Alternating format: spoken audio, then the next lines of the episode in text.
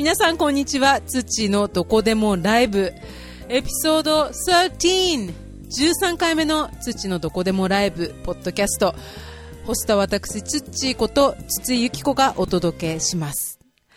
このポッドキャストは3つのコーナーに分かれています。最初のコーナーはカルチャーネタやツッチの日常をお話しするトークコーナー。2つ目のコーナーはオリジナル曲をお届けするライブコーナー。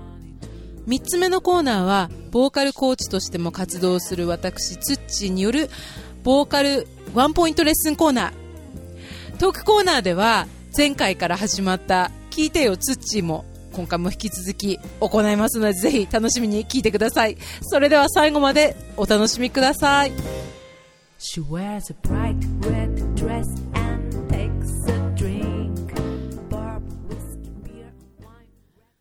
早くも13回目を迎えました。ツッチーのどこでもライブ聞いてくださっている方本当にありがとうございます。早い。で前回からこのトークコーナーの中に聞いてよツッチーというテーマが始まったんですけれども今回もやりたいと思います。でその前にちょっとお知らせがあります。ま、ポッドキャストなので、どのタイミングで皆さんが聞いてくださってるかっていうのがちょっとわからないんですけれども、今、まあ、これをリリースするのが4月の6日になるのかな？で、4月の11日、ちょうど今収録してるタイミングから言うと、まあ、今度の土曜日に東京でライブをします。ライブぜひ都内近郊の方は、あの、見に来ていただければすごい嬉しいんですけれども、あの、カフェエクレルシという、祖師ヶ谷大倉に新しく4月10日、ちょうどライブの前日前日にオープンするカフェで、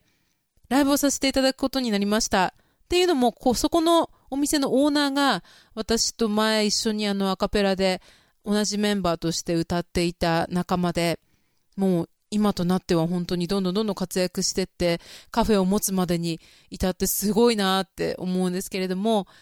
彼も歌うし、私もライブさせてもらうし、その時のあの同じメンバーだった3人と合同ライブということで開催します。と詳しくは私のホームページに案内が載っていますので、ぜひぜひ、つっちー .com、もしくは、つつゆきこで検索していただくとすぐわかるかと思います。ちょうど iTunes 聞いてらっしゃる方は、あの、ウェブサイトのところから行けるので、覗いてみてください。ということで、今日の、聞いてよ、つっち。これはですね、このコーナーはま前回から始まったんですけれども、あの、いろんな方のいろんなお悩み、もしくは悩みとも言えないんだけれども、そこまでいかないけど、ちょっとこういうことあったんだけど、聞いてくれる？とか、あとなんか、もう何でもいいので、それをぜひ聞いてやろうじゃないかっていうよりも、今のところ私がね、なんかネタないって 言ってしまうと人に聞いてね、私の方が聞いてるんじゃないかっていう。聞いてよ、ツッチーじゃなくて、聞くのかツッチーみたいなコーナーなんだけども、まあ、その、そのうちみんなが、聞いて聞いてって言ってくれる人大募集してます。それでですね、今回の、その聞いてよツッチーの相談、相談がありますよ。この人はですね、まあ、ラジオネームって言いますか、ポッドキャストなので、ポッドキャストネーム、バタ、バタコさんです。バタバタコさん。これはあの、バターじゃなくて、あの、食べる方のバターじゃなくて、あの、バタバタしてる、忙しいっていう人の意味ですね。バタバタコさん。悩み。やりたいことが多くて、一つに絞れません。二頭ものは一頭得ずと言いますが、やはりそうでしょうか？というお悩みです。前回お悩みをいただいたっていうのが、時間がないっていう悩みだったんですよね。その前回の時間がないっていう悩みのポッドキャストネームの方は、挑戦しすぎ病さんっていう方だったんですけれども、今回相談をいただいたのはバタバタ子さんということで、もう本当にやりたいことが多すぎて、一つに絞れませんっていう、なんかみんな、どうしちゃったのみんな忙しい。もうなんかすごいみんな充実してる感が満載ですよね。すごいいいことですね。まあ、このバタバタ子さんは都内に、あ、都内じゃないか、関東にお住まいなんだけれども、まあ、東京でそのやりたいことが多いっていうのもなんかすごく魅力的なことが多いだろうから、それもそうだろうなっては思うし、自分も東京に住んでいた時に本当にいろんなことやりたくて、いろんなことになんか手つけたりとかして、まあ、正直、あんまりその、ものになったのっていうのは自分の場合はすごい少なかったのもあったんだけど、音楽をやりたいっていうのはずっと昔からあって、でもその音楽ですぐどうこうできるっていうわけでは、その当時はなかったから、いろんなものにある意味、その、他のことで対策を得ようと思って、まあ、生活もしなきゃいけなかったから、いろんなことに手を出してたなってのは、自分自身もわかるなって思いました。で、あのー、何かすごいやりたいこと多いのって、なんか根本的な部分って絶対なんあの、その、なぜそこに興味を持ったかっていうのはあると思うんですよ。例えば、うんと、まあ、自分の場合で自分のこと言うのもあれなんだけども、こうやってポッドキャストやってたりとか、あと音楽やってたりとか、あとは本当に英語が好きで海外に行きたいとか、それって全部、あの、なんかちょっとこう、ばらけてるようだけど、根本的には一緒の願望があって、まあ、なんか伝えたいとか、コミュニケーションを取りたいとか、まあ、写真だってそうだし、なんかその、アートだったり音楽だったり、あとは語学だったりすることで自分の思いを、まあ、表現して伝えたいっていう、そこのなんか根本的な部分は何するにしてもこうあんま変わりがなくって、だから彼女の場合も、あの、まあ、実際私は彼女が友達だからどういうことしてるかっていうのが分かってるから言えることなんだけれども、絶対その、それぞれのことで共通する何か自分の本意っていうか、あの、元の願望っていうのは絶対あると思うんですよね。で、多分それがしっかりあったら、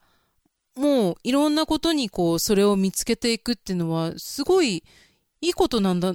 ろうなって。ただまあ時間がないとか、本当に忙しくなるのはあれだけど、多分そこが今、すごく彼女の、なんだろうな、腕の見せ所っていうか、頑張りどころっていうか、今がすごい大事な時期なんじゃないのかなっていうふうに、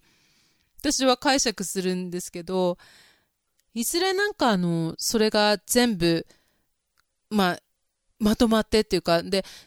ある意味その既存の仕事だけにとらわれる必要もなくって、その今まで自分がやってきたことをまとめてなんかビジネスにするっていうのもありかもしれないし、やっていけば絶対どっかでね、可能性はたくさん広がっていくはずだからっていうふうにも自分にも言い聞かせてやっていかなきゃなって思いますね。なんか、こんな感じでしょうか？まあなんか体を大事にって、前回のあれから本当共通してるんだけど、優先順位をつけて、無理のないように楽しく元気にやりたいことをこなしていってください。という感じの答えでいいでしょうか。今日のお悩みは、ポッドキャストネーム、バタバタコさん、関東にお住まいの方、悩み、やりたいことが多くて一つに絞れません。という悩みの回答でした。ということで、ちょっとトークコーナー別の話題に振るんですけれども、ちょうど、あの、やりたいことがたくさんあるっていう悩みをいただいたので、まあ、自分もそれに引き続いて、あの、それを受け取って自分のことを言うならば、本当にやりたいこと私も多くて、音楽をやりたいっていうのはもともとあったんだけれども、その、まあ、写真だったりとか、本当まあ、いろいろ、本当いろいろ手つけてたんですよ。で、さっきも言ったように、やっぱり人にこう伝えたいとか自分の思いを表現したいっていうのが根本的なところにあって、で、まあ、写真屋でも勤めてたし、まあ、いろいろしてたんですけれども、写真といえば、私、この間前回の、うちの飼い犬が亡くなったって話をしたじゃないですか。で、ちょうど今その、アルバム作りをしてるんですよ。で、まあ、別にいろんなやらなきゃいけないことたくさんある中で今すぐやらなくていいんじゃないかって感じもするんだけど、でもやっぱりあの、早くこう、いろんなことを整理したいし、早く、とにかくあの、思い出が焦ないうちにみたいな感じもあって、今すぐ作ってるんですけれども、今のフォトサービスの会社って本当にすごいたくさんあって、びっくりしました。なんか、まあ普通に写真をプリントするっていうサービスはもちろんなんですけれども、今、フォトブックとかもすごくなんか凝ったっていうか素敵なデザインのものがすごいたくさんあるんだなと思って。で、まだカレンダーもそうでしょ？で、これってある意味なんだろうな、自分も昔あのカナダで行った時に写真屋で何回か行ってるように写真屋で働いてた時があったので、そういうサービスがあるっていうのはもうそりゃそうだろうなって自分も、自分がやってきたことではあるんだけれども、なんかその時はね、マグカップだったりとか、のジグソーパズルだったりとか、あのあとは T シャツ作ったりとか、エプロンにしたりとかね、なんかコースターにしたりとか、あとは一枚の写真を油絵的にして、あのなんかすごい大きなパネルにしたりとか、よく結婚式場でもありますよね。すごい一枚の写真を、あの絵画風にこうウェルカムボードにしたりするの。だからそういうふうな写真のサービスって、まあ、自分でもやってたし、あるのは分かってるんだけども、いざ自分がその営業から離れて自分がやりたいって思って客としてやった時ってやっぱりその素晴らしさが改めて感じられるっていうか、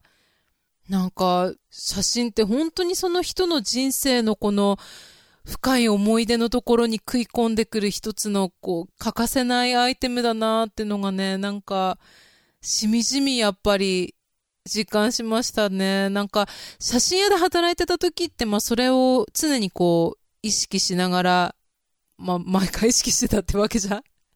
それとは言えないこともあるんだけれども、そういうことを意識しようって心がけながら働いてはいたんだけれども、しばらくその、ね、写真の仕事から離れて、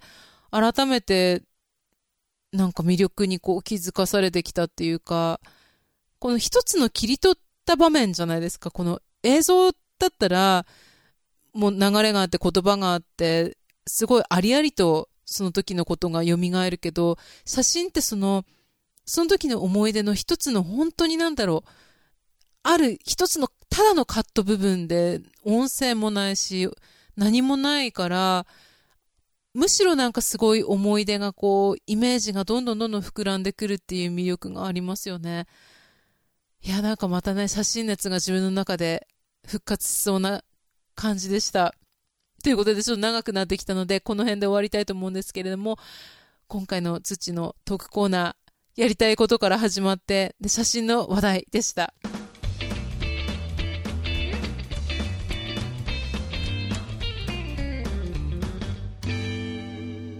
ライブコーナーです。今日のオリジナル曲は、これはですね、いつ作ったんだっけ ?2012 年かな？結構前になる曲なんですけれども、2012年に作ったオリジナル曲、話を聞くよという曲を歌わせていただきます。で、この曲はですね、たまにあの、めっちゃ上から目線な曲でしょうとか 言われる時もあるんですけれども、話、話を聞くよ。これ、ああ、ツッチーのこの、聞いてよツッチーに共通するかも、聞きますよ、みたいな。で、聞いてあげるから喋ってみ、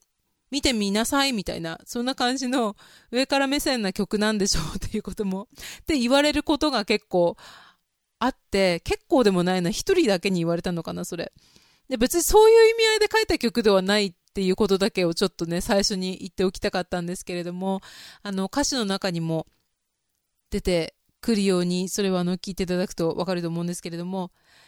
あの、下から目線な曲で私はね、一応書いたつもりなんですよ。下から目線で、あの、聞かせて、どうぞ聞かせてくださいっていう目線で書いた、自分ではね、書いたつもりなっていうことをね、ちょっと伝えておきたかった、最初に。ということで聞いてください。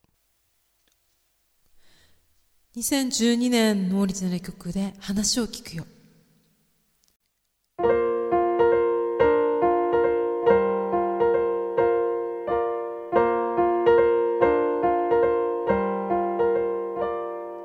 人はもしかしたら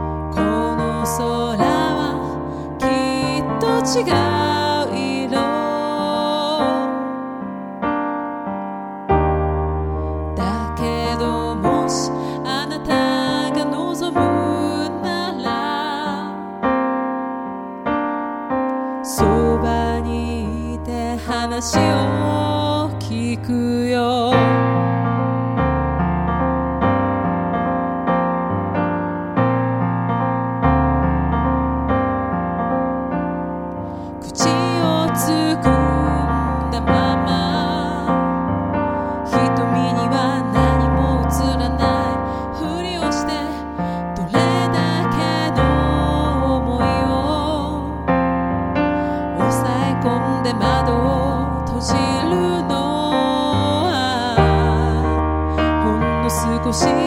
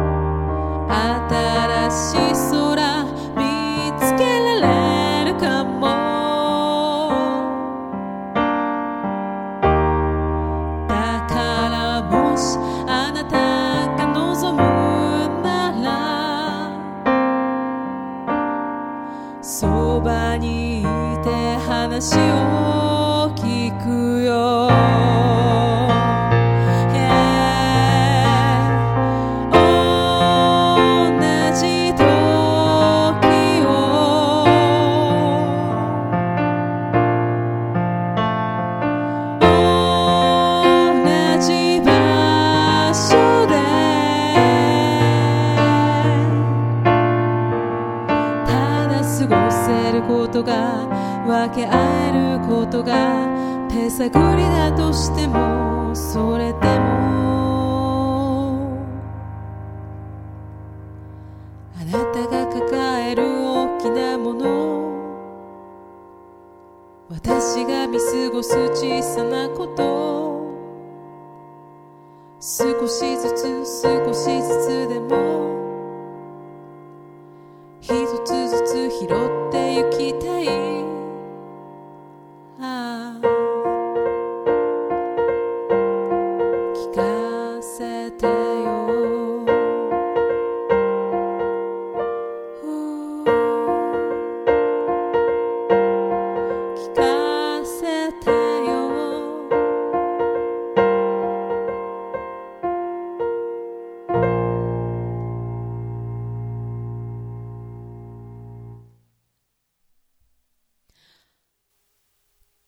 土のオリジナル曲の話を聞くようでした。ちょうどこの曲を作ったのがなんかいろいろこう人との関わりの中でちょっと誤解とかが生じた時だったんですけれどもなんかいまいちこう自分の言いたいこととかも伝わらないなっていうふうに思って同時に多分相手の言ってることも自分ちゃんと受け取ってないのかなとか理解してないんじゃないかって思って。でなんかどうしてもこう自分の立場から物事を聞いてしまうっていうか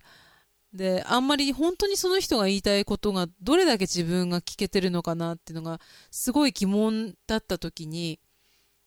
あのできた曲というかある意味このコーナーでやってる話を聞くよという、まあ、つ聞いてよつっちコーナーもその悩み相談を自分からしていきましょうみたいな感じで悩み相談募集みたいな悩み相談募集じゃない悩みを募集してるんだけれども実際その人たちの本当のなんだろう思いとかを聞いてちゃんと相談に乗れてるかっつったらそれもわからないしあの、まあ、いろんなことが起こる中で感じていくことだと思うんだけれども永遠のテーマかなっていうふうに人と関わる中でのそれを思って書きました。ということで聞いていただきましてありがとうございました。土のライブコーナーでした。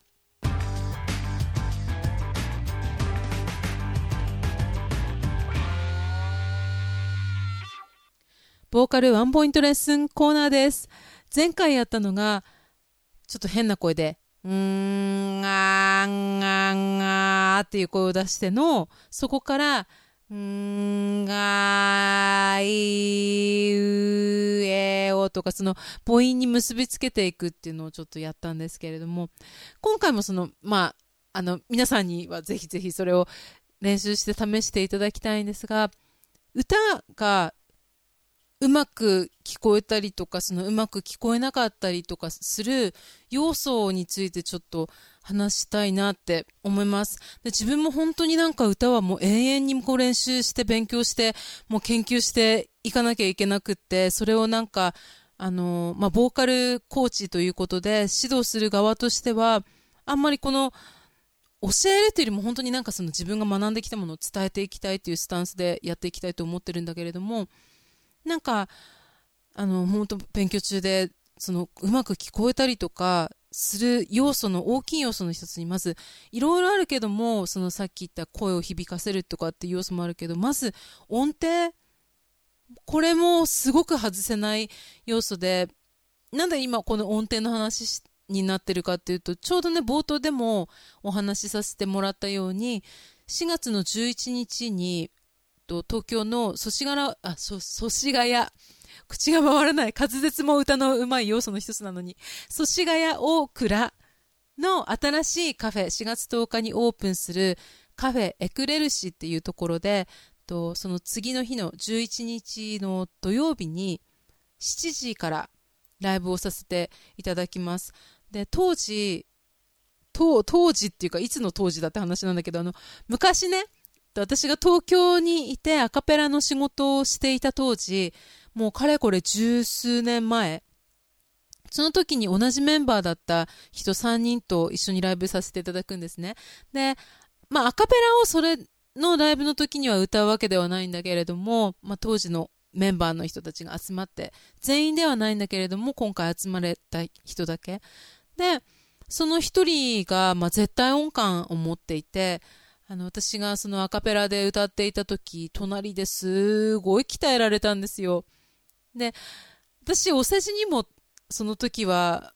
音程がすごくいい方ではなくって、なんか、やっぱり楽器と合わせるならまだしもね、何も楽器もないところで歌うとなると、どうしても、なんか私はどっちかっていうとフラットしがちだったんですよ。フラットしがちって、まあ、いわゆる声がちょっと下がっていってしまう。逆に上がるのはシャープする人とかって言うんだけど。で、ま、彼は、ま、そこのカフェエクレルシのね、オーナーである彼は、絶対音感の持ち主で昔からピアノをやっていたっていうことで、ま、絶対音感ってもしかして聞き慣れない方がいらっしゃるかもわからないんだけれども、その言ってみればその、何の音かっていうのがもうすぐ何にもないところで、どの音出してって言ったら、どーってわかる人？で、なんかこう、例えば、チュンチュンチュンって鳴いてる鳥の声とか、なんかいろんなものが、その音程がちゃんとそ、なんだろう、わかる。俺すごいなと思って。で、まあ、その人に、あの、隣でずっと歌歌われてたすら変な響きだけど、あの、私がアルトで彼がベースを担当していたので、ずっと隣でベースを歌ってて、ちょっとでも私が音程来ると、つっち、気持ち悪い。それ違う。その音程違う。口酸っぱく言われてたので、すごくそのアカペラ時代っていうのが私の音程に対する意識を、もう、もう、それはもう、覆したっていうか、覆したっていうか、すごく厳しく、あの、考えさせられた場でした。で、音程を良くする方法私も本当になんだろうな、その時はもう仕事でやってたので、アカペラを本当結婚式場で歌うって仕事をしてたので、で、隣では絶対音感の人に歌われてるし、もう危機感も感じまくりながらやってたので、それで無理くりって感じもしたんだけれども、歌う時に、あの、カラオケだけに合わせて歌ってたりとか、あとは何もないところで歌ってたりすると、どうしてもやっぱり自分の音程の甘さっていうのが、なあなあにしたままいっちゃうことってあると思うんですね。で、例えば、いろんな人の歌を聴いて、その真似をして、真似っていうかその、耳で聞いて覚えていく。で、耳で聞くだけで覚えていくのも本当大事なんだけれども、それを詰めてやるならいいんだけれども、例えばそれが、あの、元の歌ってる歌手の人がもしかしたらちょっと音程狂ってるかもしれない。で、それはいいニュアンスになってたりとか、いい味になってたりすることはあるんだけれども、でも逆にそれで覚えちゃったら、その自分の中の音程もある程度ちょっと、ちゃんとしたところじゃないことだってあるし、なんか、できるだけピアノと合わせて、ピアノでちゃんと自分が何の音を歌ってるのかって確認しながら歌っていった方が、音程の訓練にはなると、自分でそういうふうにすごく実感しました。で、ある意味ね、その、言ってみればその音楽一般的に言うと、ピアノっていうのは、あの、すごく強引な楽器でもあるわけですよね。その西洋音楽って本当にもうドはドで、その、ちょっとした調律の違いはあるけれども、その、ドの間、ドとレの間はドのシャープもしくはレのフラットってその半分しかないし、本当はアジアとかその東洋のあの音楽だったらその間がちゃんとある音楽。例えば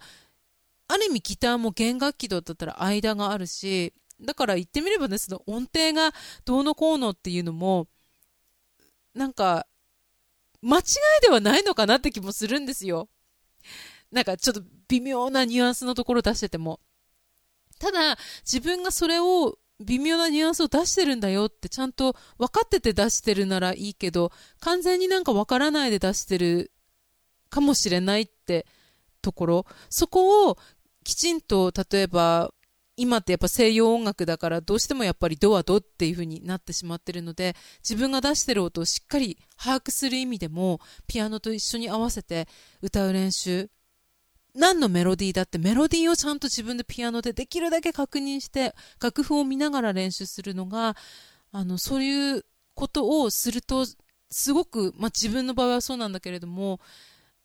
あの音程に対してすごく気を使えるようになったっていうかそれでちょっとでも音程が自分が外してるとあなんとなくこれ違うとこ歌ってるなっていうのが分かってくるようになれたのでぜひ音程に気をつけて今までなんとなくこういう風に歌って流してた部分をどの音が自分で歌どの音を自分で歌ってるのかっていうのを本当に意識するとああもう時間来ちゃった。そんなコーナーでやってみるといいかなってボーカルワンポイントレッスンコーナー音程の話をさせていただきました。ということで土のどこでもライブ今回はエピソード13第13回目のポッドキャストということで最後までお聞きいただきましてありがとうございました。ぜひメッセージやコメントなど送っていただけたら本当に嬉しく思います。ウェブサイトつっちー .com もしくは土のどこでもライブ筒井ゆき子で検索していただいてそこからメッセージなりコメントなりしていただけたらと思います。聞いてよつっちーのコーナーでもお悩み皆さんの募集してますので送ってくださいね。それではまた次回お会いしましょう。つっちのどこでもライブホスト私つっちーこと筒井ゆき子がお届けしました。皆さん良い1週間をお過ごしください。Have a good week じゃあね。バイバーイ。